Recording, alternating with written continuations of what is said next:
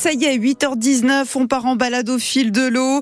Avec vous, Alexandre Vibard, on est le long de la Volane, un affluent de la rivière Ardèche, cours d'eau de 22,5 km de long, c'est pas très long ça, qui prend sa source sur la commune de Mézillac, à 1400 mètres d'altitude et serpente entre les montagnes, passant entre Aigues et Vals notamment, avant de rejoindre l'Ardèche à la Bégude. Ce matin, on s'arrête à Vals pour une découverte. La maison Champanet est une vaste demeure, une maison de maître dont l'entrée principale est située rue Jean Jaurès à Vals-les-Bains. On y entre par derrière, depuis l'ancienne terrasse, qui a été couverte et abrite aujourd'hui un bureau de l'Office de tourisme du pays d'Aubenas-Vals-Entraigue.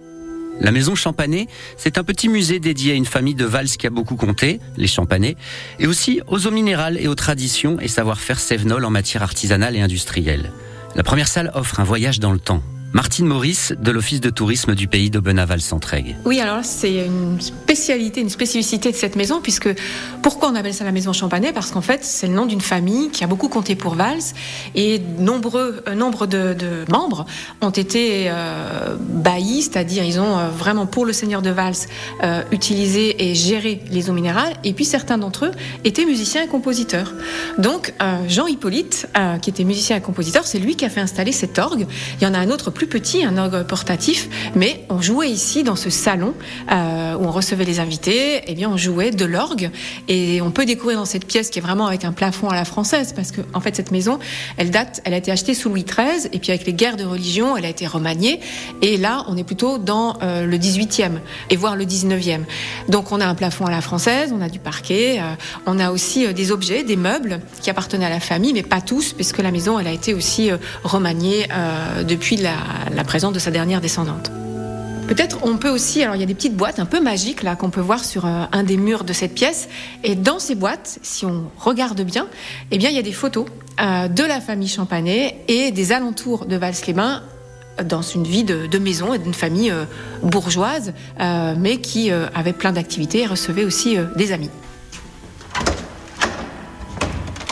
Cette fois-ci, le, sol, euh, c'est de, la, de la pierre. Et puis, euh, petite vidéo, là, une salle consacrée plutôt à l'eau à l'eau et surtout au thermalisme et aux eaux minérales de Vals, parce qu'effectivement, on est dans l'ancienne salle à manger qui donne côté rue, mais cette salle, elle est vraiment dédiée à la spécificité de Vals-les-Bains, puisque les premières eaux minérales ont été découvertes en 1600.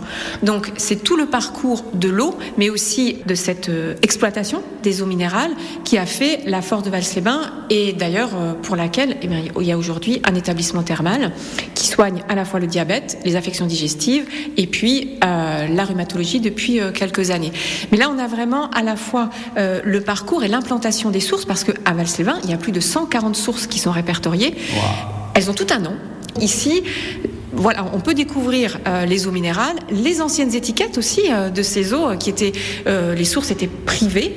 Euh, pendant, pendant très longtemps. Donc il y a, y a plein de noms de sources. Aujourd'hui, il y en a une vingtaine qui sont exploitées pour le thermalisme ou pour la mise en bouteille, comme la fameuse eau de Vals, l'eau de Saint-Jean. Donc on peut découvrir ici à la fois l'histoire euh, de ces eaux minérales et comment Vals a grandi dans le thermalisme depuis 150 ans au moins. Notre petite visite s'arrête là. C'est juste un avant-goût de cette maison champanée. Et en parlant de goût, il y a une magnifique cuisine à l'ancienne dans son jus avec une immense cheminée et une grande table en bois familiale.